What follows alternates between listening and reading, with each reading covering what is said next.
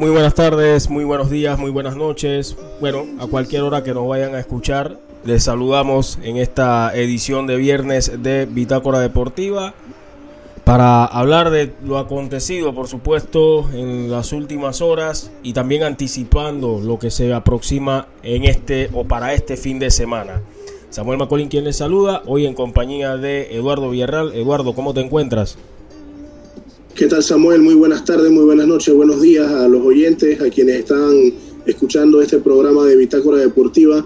Y sí, como mencionas, vamos a hablar de lo acontecido con la selección de Panamá en el fútbol, con lo que está eh, dándose en la Serie del Caribe, en el béisbol profesional eh, latinoamericano y lo que viene en el fin de semana. También saludamos a Jesús Pinto. ¿Cómo te encuentras, Jesús? Hola eh, muchachos, saludos a todos. Bueno, un poquito triste y decepcionado por lo acontecido en el partido de ayer de Panamá contra Costa Rica. Pero bueno, eh, la vida sigue y qué mejor que hablar con ustedes y charlar un poco sobre ese partido, ¿no? Qué bueno saber que por lo menos están bien entendiendo un poco, ¿no? Que vamos a estar algo cabizbajos por lo ocurrido ayer en ese partido por las eliminatorias donde la selección nacional pues tenía una gran oportunidad para, como quien dice, dividir la eliminatoria, para dar un paso importante que hubiera condicionado el resto del camino o gran parte de lo que es el resto del camino.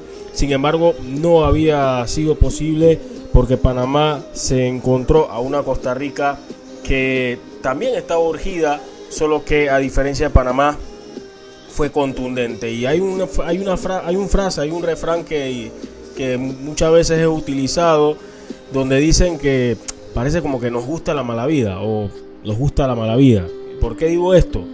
Porque definitivamente que Panamá pudo haber sacado un mejor resultado, tuvo las posibilidades para hacerlo, tuvo el mejor momento del partido para poder aprovechar esas situaciones, pero hay que decirlo, se notó esa falta de determinación, esa falta de convicción para en momentos cruciales, momentos determinantes, poder cambiar definitivamente el rumbo del partido hacia tu favor. Tuvo esas situaciones Panamá, eh, Costa Rica, pues al ver de que obviamente se salvaban de esas ocasiones o que eh, el equipo eh, veía que Panamá no aprovechaba esas situaciones, ellos retomaron esa fuerza, recuperaron esa fuerza, esa fuerza moral, ese empuje, sobre todo sabiendo de que el partido podría llevarlos a ellos a tener una oportunidad clara.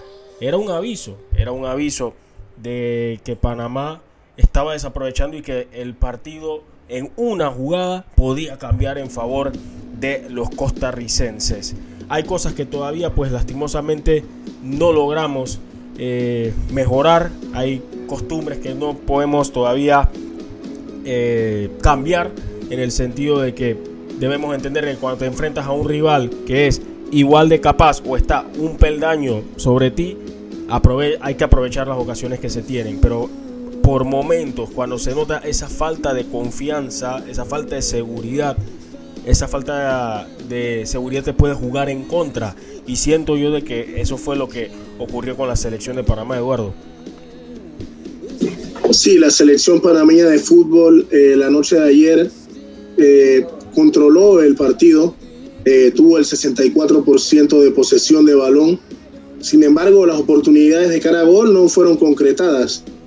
muchos fallos de cara a portería, no solamente de un solo jugador de, la delantera en general. No podemos crucificar a, los delanteros en sí, también los extremos, los volantes por, por bandas no apoyaron en, sus oportunidades y nos cuesta, nos cuesta tres puntos, dejamos tres puntos en, en la calle, como se dice, y ahora toca pensar en el partido frente a Jamaica el día domingo. Jesús, tus valoraciones del partido, ¿no? Una selección de Panamá que tuvo mucho a su favor, pero lastimosamente no encontró lo más importante. Sí, correcto. Eh, a ver, yo vi una Panamá que tuvo la posesión del balón, eh, tuvo las ocasiones, tuvo la, creación, las creaciones de la jugada. El problema es, y es un problema que ya venimos arrastrando desde eh, eliminatorias pasadas, es el tema de la definición. El tema de concretar las jugadas de gol. Si no las llevamos a, a, meter, si no metemos, si no anotamos las jugadas que el equipo crea, sí, eh, no solo pasa en el fútbol, sino también en otros deportes que si no eh, concretas tus oportunidades, las vas a pagar, el rival te las vas a hacer pagar. Entonces, yo creo que eh, Thomas Christensen eh, no creo que se haya equivocado en, en, el, planteamiento, en el planteamiento de, del partido. Creo que se equivocó en, las, en los que iban a ejecutar ese planteamiento. Y caigo en el punto de, eh, y no es para tirarle eh, o para echarle la culpa a José Fajardo.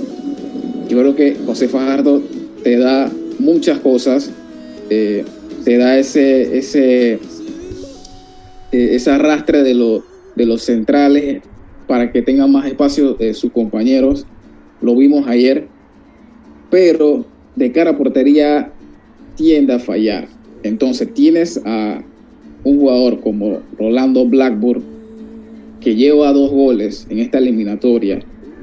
Eh, también hay que ver el, caso de, Cecilio, que no pudo estar, pero tienes a Blackburn, que sí o sí la ha metido y no lo pones como titular. Entonces, creo que mi crítica va ahí, en, los jugadores que pone eh, Thomas Christensen. A mí me gusta más Fajardo como revulsivo. Pasó contra, contra Honduras, entró en el segundo tiempo y dio una asistencia ah, de gol. Entonces, a mi parecer, eh, en el planteamiento o en la idea no se equivoca, pero sí en los que ejecutaron la, eh, la idea que quería dar eh, Thomas Christensen. Y por lo general, bueno, en mi caso en particular, cuando se dan este tipo de partidos, yo no soy de querer buscar culpables. Yo siento que en el fútbol no siempre encaja esto de, o aplica esto de buscar culpables. Mm, eh, siento que se ha convertido en un deporte favorito de muchos, pero no es así. Yo pienso, yo me, yo me enfoco más en las causas, las causas del por qué eh, no resultó. En este caso, el hecho de que Panamá se haya visto mejor que su rival, pero que no haya podido ganar el partido. Y lo atribuyo únicamente a que no, debido a esa falta de determinación, esa falta de eh, seguridad también, de, tener esa convicción al momento de ir de cara al gol, eso es lo que priva a Panamá mi concepto de obtener un mejor resultado. Entiendo tu punto, que atribuyes más esto a, la escogencia de ciertos elementos dentro del 11 y no así el funcionamiento, pero yo pienso que igual los que estaban tenían las oportunidades para que todo saliera bien por, la, por el tipo de situaciones de gol que se generaron. Es por eso que yo en lo personal no, no apunto a que una gran causa se dio por el 11 que se utilizó, porque muchos hay muchos que no conocen realmente la calidad de jugador que es José Fajardo. La cantidad de goles que ha anotado en los clubes donde ha estado, el tipo de goles que ha hecho, lo que ofrece. Eh, pero lastimosamente siento que el jugador, al igual que otros, mm, eh, han estado muy presionados. Aparte de que de estar muy presionados, no han sabido sobrellevar esa tensión, esa carga, porque esa presión ahora se ha convertido en una carga no solo sobre José Fajardo, sino también sobre un Edgar Bárcenas, un José Luis Rodríguez, que, ojo, yo me sorprendí al ver de que Thomas Christiansen sacó a José Luis Rodríguez, que era el único que logró rematar a puerta ante, ante Keylor Navas y al mismo tiempo fue una gran ayuda para Eric Davis en defensa, porque Costa Rica trató de proyectarse por los costados, pero le costó, le fue difícil. El que de pronto tuvo más trabajo para marcar para defender ese tipo de, acciones individuales era Michael Murillo, que bueno, a mi concepto creo que se salvó de una amonestación también. Pero en líneas generales, el partido, sobre todo en el inicio del segundo tiempo, pudo haber colocado a cualquiera de los que estaban en el 11 como los encargados de poner por lo menos un gol para Panamá. No tuvo Bárcenas en una situación clara que le, que le originó o que le generó eh, José Fajardo, que fue de las pocas veces que le pudimos eh, entrar al área con una situación clara de peligro a través de un juego directo jugando por dentro, porque Costa Rica siento que, que utilizó muy bien el trabajo de sus líneas, cómo eh, trabajaron ese, ese bloque bajo, que nos generaba cierta superioridad numérica cuando tratamos de ir por dentro. Pocas veces nos funcionó y, las y las veces que nos funcionó fue por las veces que ganamos la pelota en presión alta, como esa situación que se originó con Edgar Bárcenas. Y qué decir de la muy buena jugada que se tuvo con Freddy Góndola, que llegó un poquito tarde a la pelota, pero fue una jugada que nace desde la propia, el propio área de Panamá, se da la secuencia con la, con la amplitud de juego, donde se proyecta Panamá por la izquierda y termina Alberto Quintero, que entró muy bien, haciendo el desborde por el costado de la derecha y sirviendo esa pelota de gol. Una jugada que se armó desde en forma de U prácticamente, porque vino desde el área de Panamá y terminó en el área de Costa Rica cuando Keylor Navas ni siquiera pudo haber alcanzado esa pelota. No había llegado bien cómodo eh, Freddy Góndola en esa acción. Entonces, la decisión que se toma para definir ciertas jugadas es lo que nos llevó a poder eh, estar propensos a esa derrota segura. Eduardo. Sí, como mencionas, Panamá creó oportunidades, no es que no las tuvimos. Eh, durante la segunda mitad, eh, ese tiro de góndola estuvo a punto de, de entrar en el arco rival, sin embargo, no llegó a tiempo. Pero lo que me sorprende a mí es qué pasa después del gol de Costa Rica eh, hubo un desorden en, en, el ataque panameño y eh, solamente atacábamos por las bandas y buscando el centro a gol. Eh, de las jugadas claras tuvimos la de Ayarza en el poste, pero fue desgastante porque nos quedamos sin ideas después de que nos hicieron el daño eh, los ticos, ¿no? Eh, hay que tener mucho cuidado ante Jamaica, hay que saber cómo reaccionar, evitar que estas situaciones se den y cómo se evita esto, concretando las, las oportunidades que tenemos de cara a gol. Si no hacemos gol no podremos sacar los tres puntos y debe ser la, la tónica del partido, buscar el gol desde temprano y sacar el resultado. Y otra cosa también, entendamos, Costa Rica no es Jamaica, no es Honduras, es un rival que se sabe aplicar. Lo demostró con Estados, contra Estados Unidos, lo demostró ante Canadá. Que perdió, sí, perdió esos dos partidos, pero complicó muchísimo por esa disciplina que tiene, esa sapiencia, esa pericia que tiene para el momento de saber cómo pararse en la cancha cuando sabes que no puedes igualarla a tu rival en cuanto al ritmo de juego que tiene. Pero Panamá tuvo un ritmo de, de juego alto. El problema es la imprecisión. La imprecisión al momento de poner un buen pase que te quede de cara a finalizar, a finalizar la jugada, como sucedió en la jugada del, de 5 contra 1, que hasta el propio jugador, los propios jugadores saben que es algo imperdonable.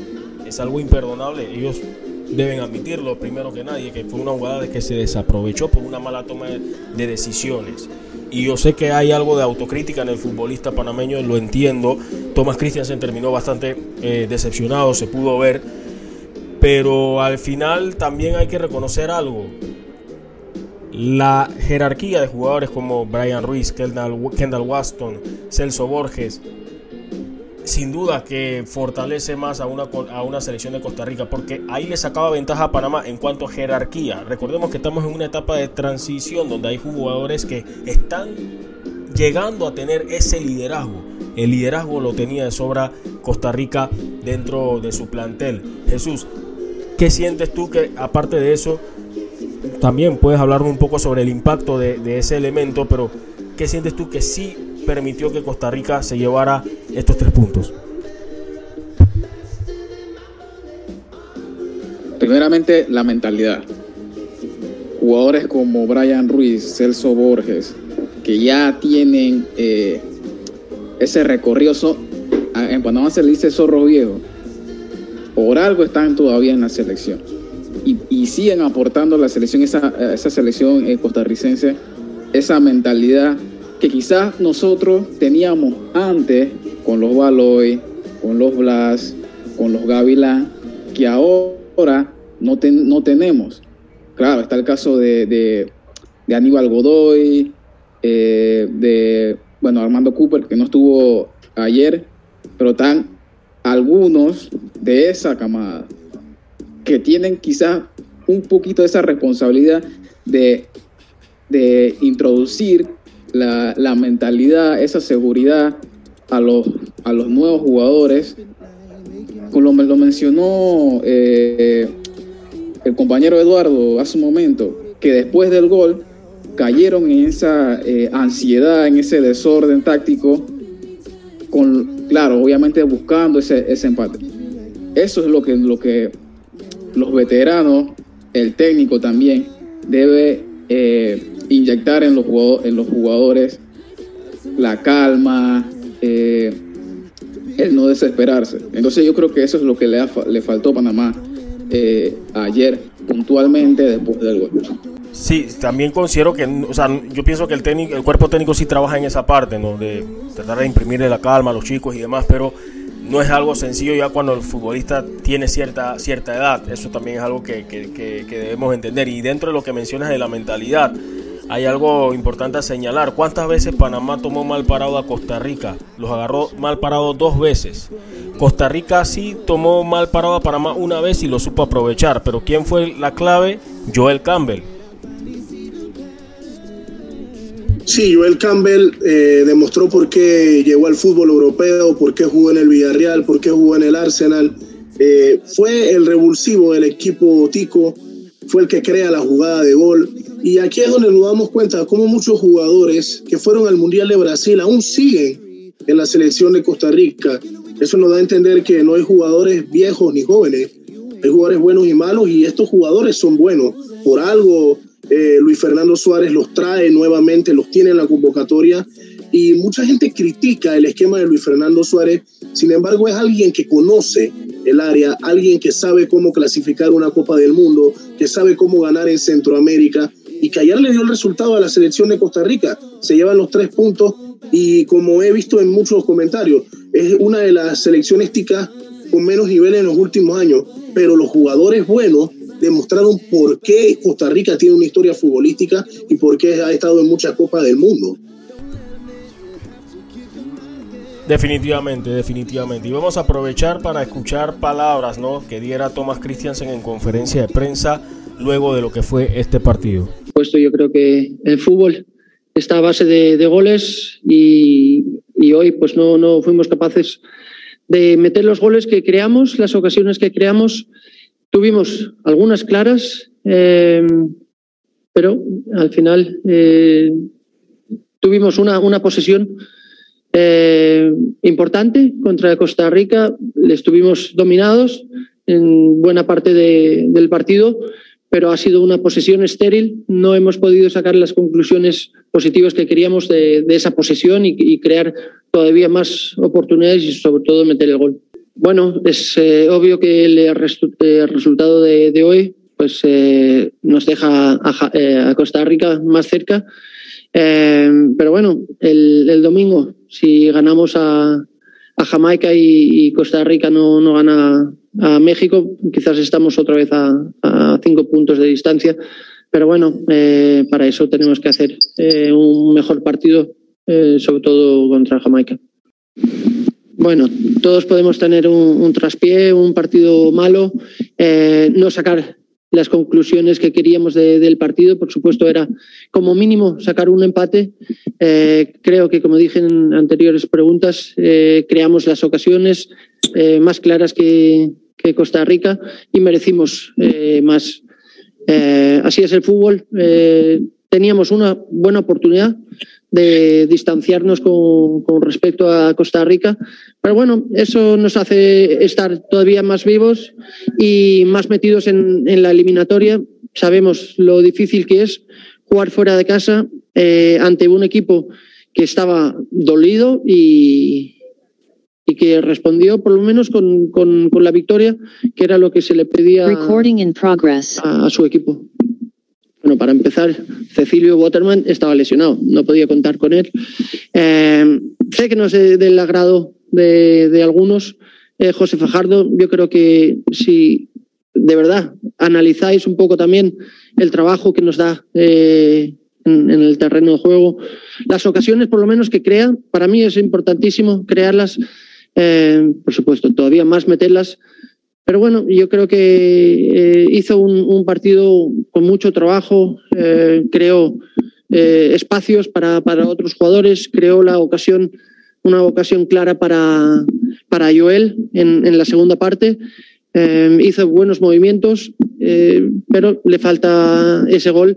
Pero la verdad es que si tenemos un, un país detrás de él, eh, la verdad es que es complicado su, su confianza hoy la que tuvo al principio de, del partido, la, la, de la cabeza, pues en, en, cualquier momento pues ese gol lo, lo, hubiese metido. Bien, esas fueron las palabras de Thomas Christiansen, director técnico de Panamá.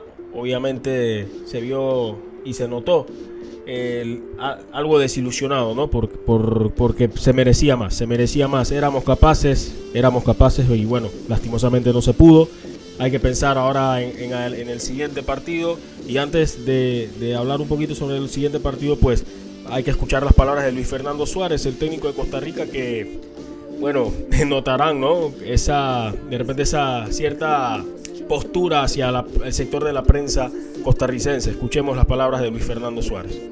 Las, las complicaciones que te da el, el, enfrentar equipos fuertes como es el panameño, que está jugando bastante bien.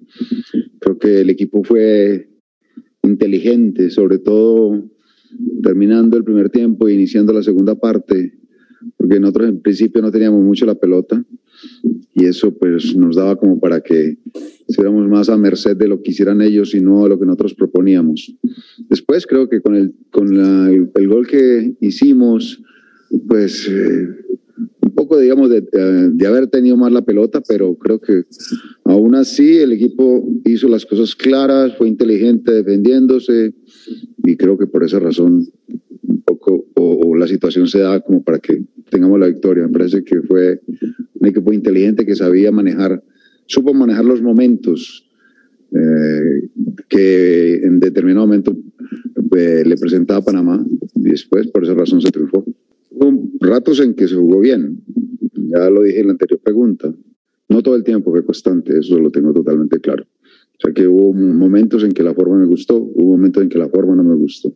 Que el mensaje que ellos a mí me dieron cuando llegaron a, a, la, a la concentración, cada uno cuando llegaba era eso, que sabían que era la, qué clase de situaciones estaba viviendo, qué clase de cosas había que hacer para poder eh, ganar un partido como este y que pues lo que usted menciona me parece que es uno de los eh, valores que el equipo tiene. Después resiliencia, después eh, estar creyendo en ellos mismos, eh, trabajando muy duro en conjunto.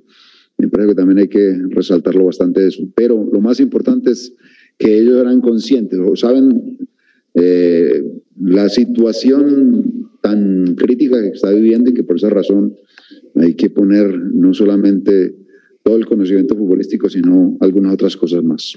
Un equipo de fútbol no son 11, equipos de fútbol son muchos más. Son los que aportan cuando tienen que aportar. O sea, que no me inquietan, me alegran. Me alegra un poco y mucho debido a todas las situaciones que en de determinado momento han vivido personas como Celso y como Brian, que pues, lo único que hacen es buscar la manera de que el país salga adelante. Bien, esas fueron las palabras del director técnico de Costa Rica, Luis Fernando Suárez, su primera victoria, si no me equivoco, ante Panamá en eliminatorias. Así que también conoce el, por dónde podría ganar la Panamá en aspectos un poquito extra canchas. Un, poquito, un poquito extra cancha lo digo porque igual tiene repercusión en lo que puede suceder en un momento dado con un resultado o en un partido. Y bueno, borrón y cuenta nueva, ¿no? Yo pienso que Panamá ya nos ha demostrado a lo largo de esta eliminatoria de que sabe enmendar sus errores después de recibir el golpe. O sea, le avisan el golpe, lo recibe, pero sí ha, ha encontrado la forma de eh, recuperarse en los siguientes partidos. Ejemplos puntuales, la victoria que se sacó ante Estados Unidos, una victoria que pocos tenían presupuestada en casa, y la reacción que tuvo en un partido que parecía totalmente perdido ante Honduras, que para mí, vuelvo y repito, eh, sacando el juego de, Canadá, fue el peor partido que le vi a Panamá en lo que ha sido esta octagonal y aún así lo logró ganar. Así que bueno, ese partido será el domingo. Yo desde acá les digo, no me sorprendería y yo sé que algunos se reirán, algunos eh, lo tomarán quizás como una exageración, pero aquí se lo digo hoy, a mí no me sorprendería si Panamá llegase a sacar seis puntos. Sé que de esos seis, tres serían históricos, marcarían sin duda alguna un hecho sin precedentes, pero como esta selección nos tiene acostumbrada a recuperarse y a sacar, eh, digamos, eh, salirse con la suya cuando menos uno se lo espera para tapar lo que fue el error anterior, cuidado que esa puede ser la manera, eh, ojalá se dé, pero cuidado, cuidado que puede suceder y, vamos a ver qué, qué, ocurre, porque yo pienso que Panamá tiene la calidad para hacerlo. Y bien, después de hablar a profundidad sobre lo que nos pareció este partido, lo ganó Costa Rica con el gol de Brian Ruiz, pues vamos con estos importantes mensajes de nuestros amigos del Metro de Panamá y seguimos con más del programa de hoy. Recuerda, si en el metro vas a viajar, mascarilla y pantalla facial siempre debes usar. Cuidándote, nos cuidamos todos. Continuamos con más de este viernes en Bitácora Deportiva y seguimos en, modos, en modo eliminatorias porque también hay que repasar los otros resultados que se dieron en la CONCACAF, compañeros. Eh, ganaron todos los favoritos menos Panamá. Aunque Panamá era, el favor, era favorito en este duelo ante Costa Rica. Bueno, eso será, se lo dejo a cada uno y a los que nos escuchan.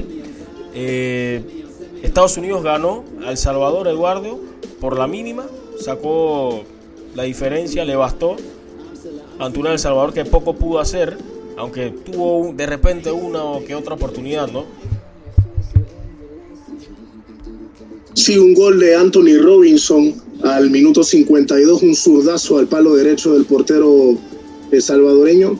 Eh, le da la victoria a los Estados Unidos, unos tres puntos importantísimos de locales en el lower.com field. Y eh, la selección de El Salvador, que no encuentra la victoria, le ha ido mal. obviamente se ha enfrentado a rivales complicados, pero deja claro Estados Unidos que quiere competir, que no quiere volver a pasar por la situación de Rusia 2018. Así que viene un cierre difícil en el octagonal final de CONCACAF. Hay selecciones que quieren demostrar sus quilates, quieren demostrar que tienen con qué ir a la Copa del Mundo y no van a dejar nada fácil dentro de la cancha. Una que estaba mostrando quilates, pero al final lo que brillaba fue su camiseta, era la selección de Jamaica. Estaba haciéndole un partidazo a México con uno menos, pero volvió a ser la Jamaica que acostumbramos ver. Una Jamaica que no puede eh, manejar o gestionar bien sus ventajas, Jesús.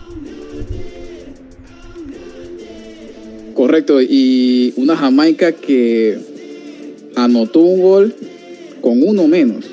O sea, deja mucho que ver cómo está la, eh, la selección mexicana, que al final eh, sacó el partido a pura garra, a puro eh, fuerza, por decirlo así, pero sacó el resultado, que era lo que, lo que obviamente estaba buscando, pero ahí a duras penas, diría.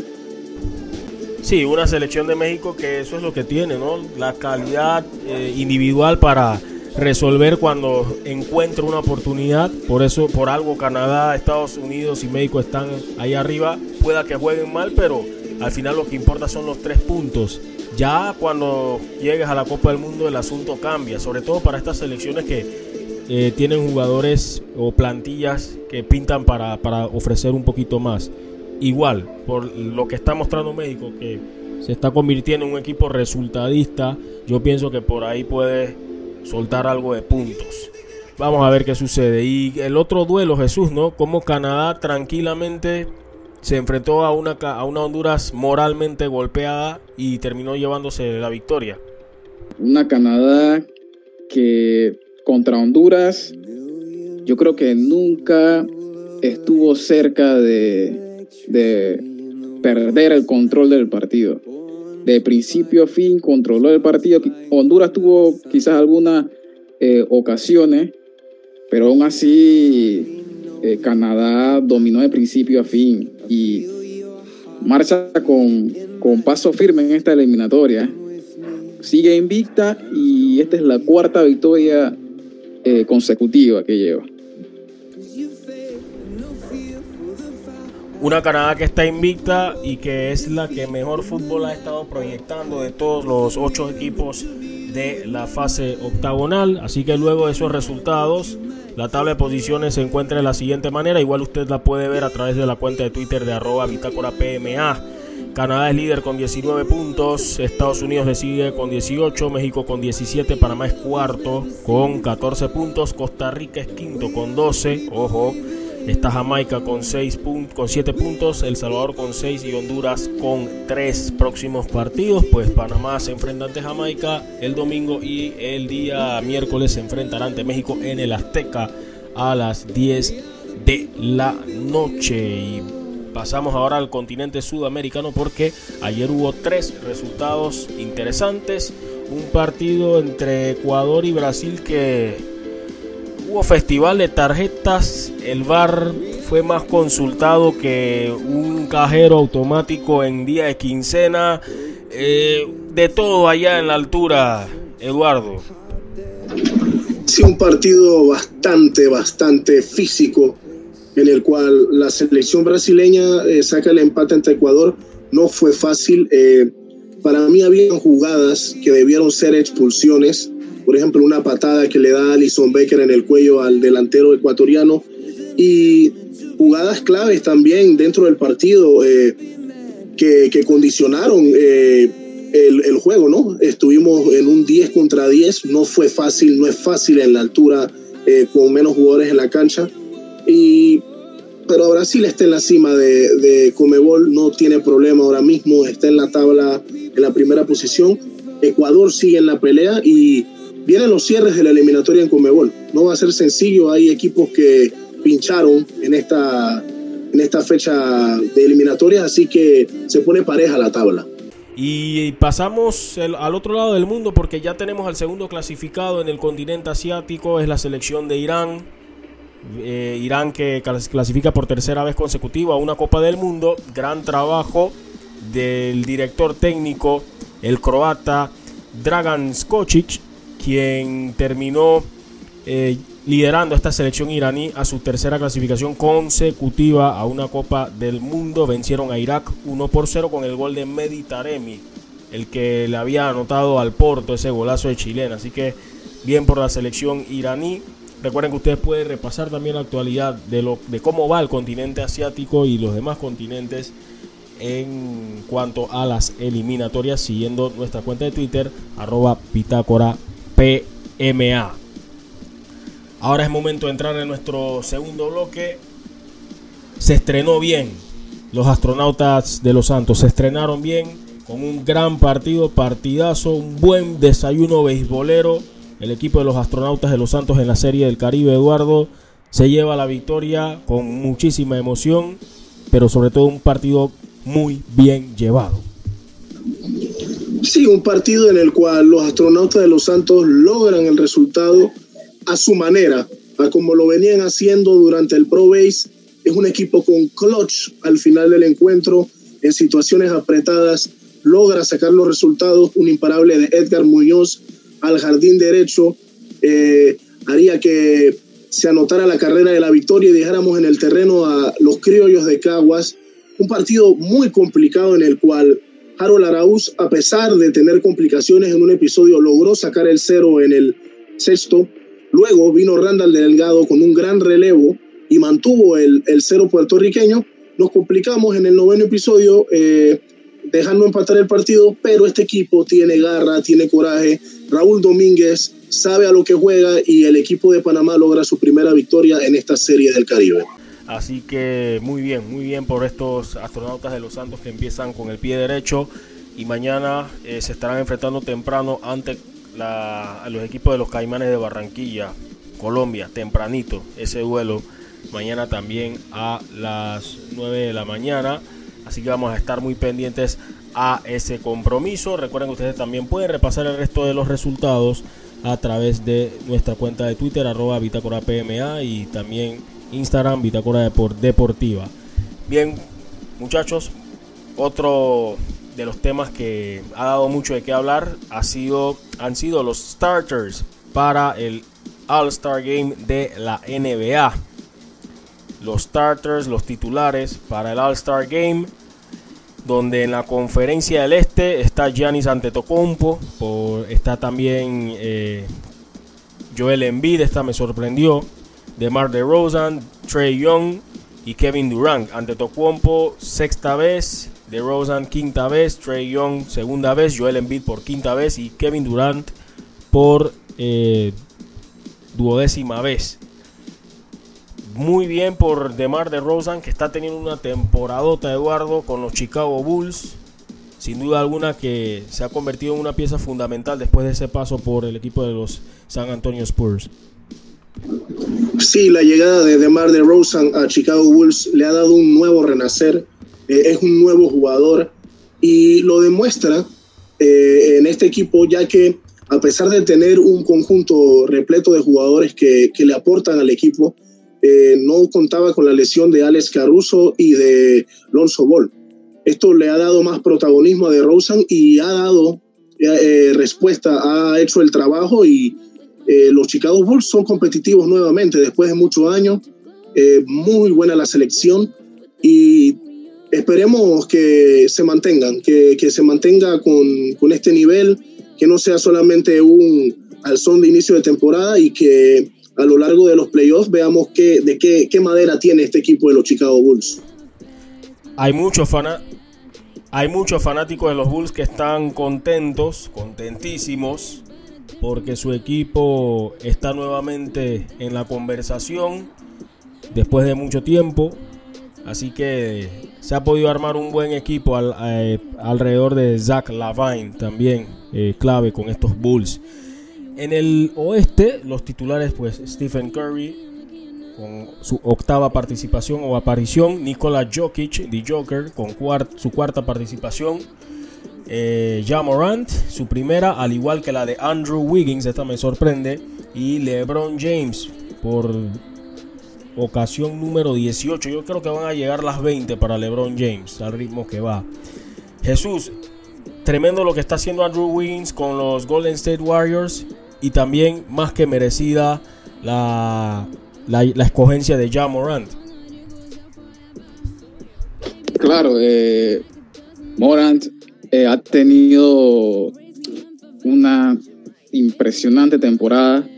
Eh, en lo personal, creo que es uno de los candidatos para llevarse el MVP esta temporada en, en la NBA.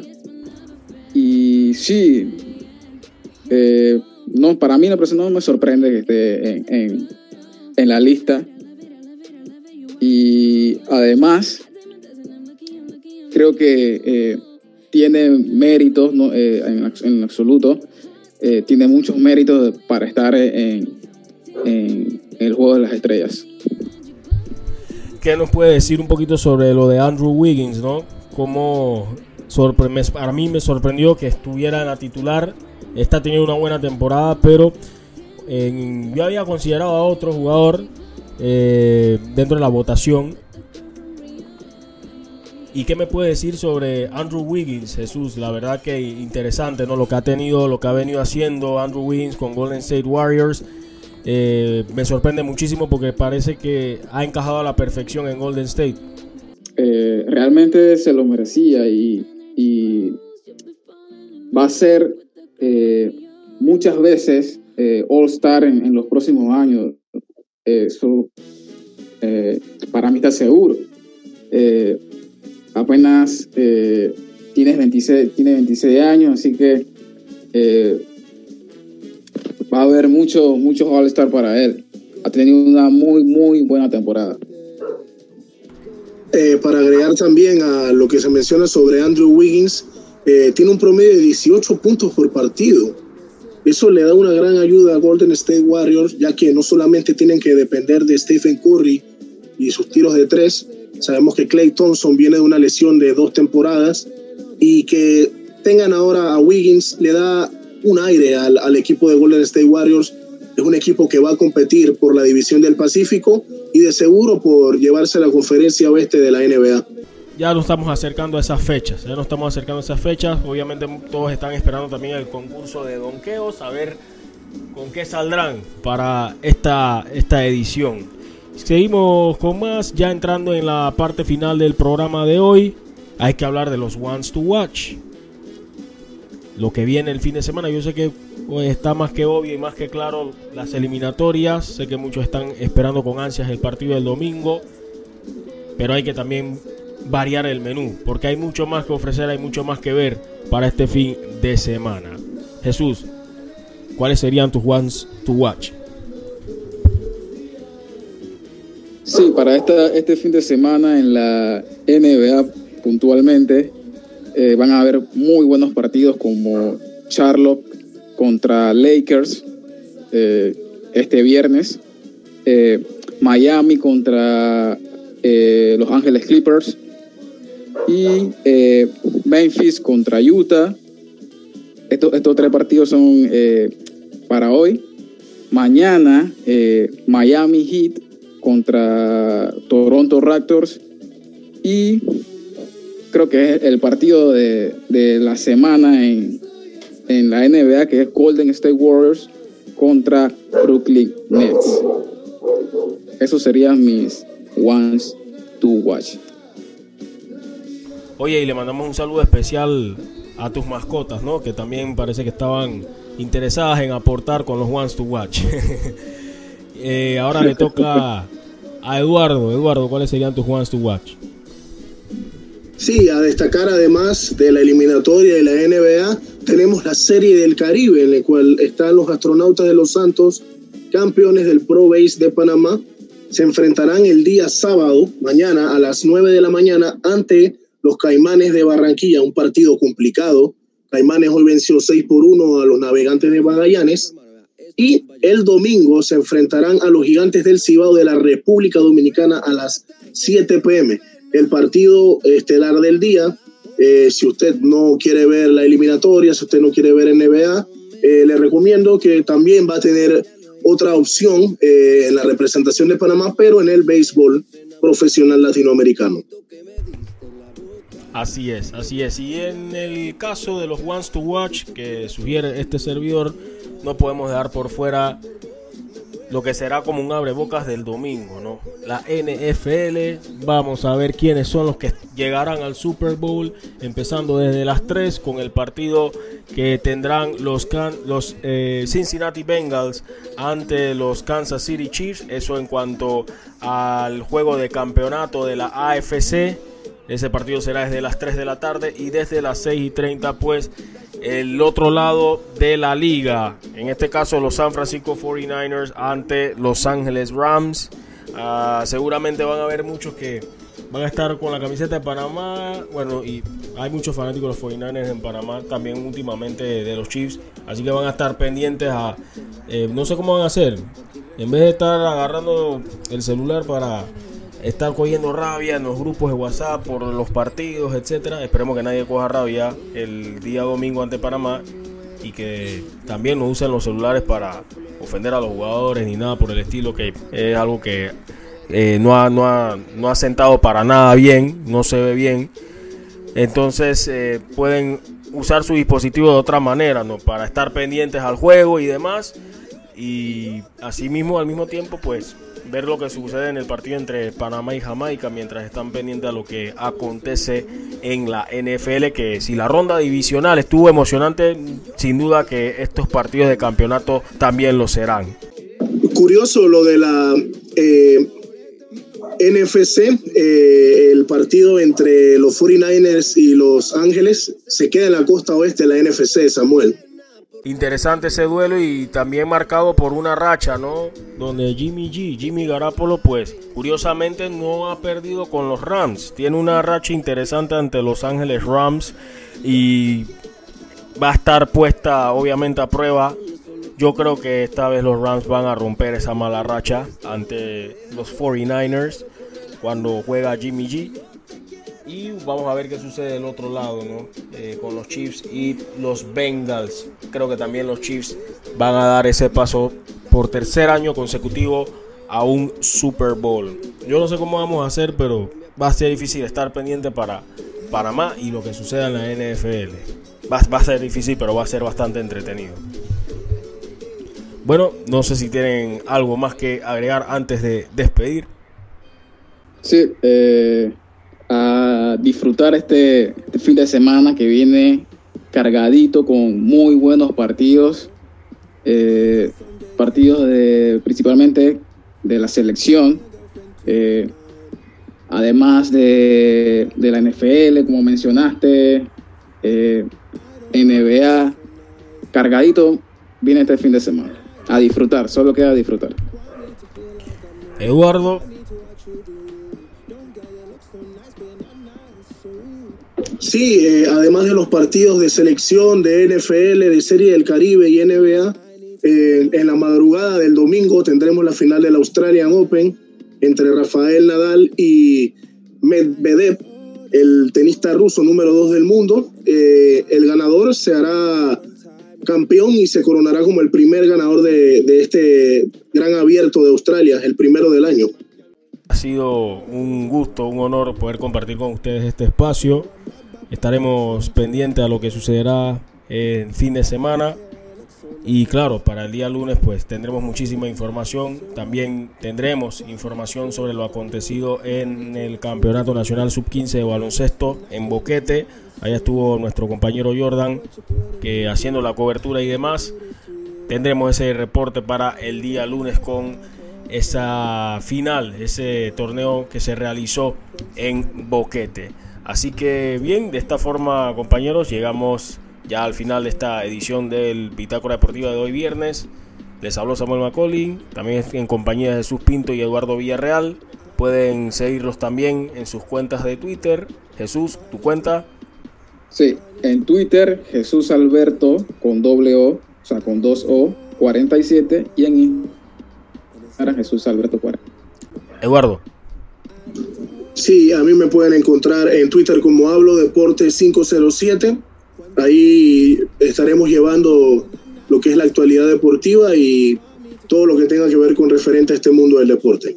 Ya saben, seguirnos también en la cuenta de Twitter, arroba Bitácora PMA, en Instagram, arroba Bitácora Deportiva, en YouTube como Bitácora Deportiva y suscribirse a nuestros podcasts en Spotify, en Apple iTunes también y encontrarnos en anchor.com, a n c h o r.com. Ahí también podrán suscribirse a las próximas eh, los próximos espacios de podcast que se habiliten y que estén disponibles.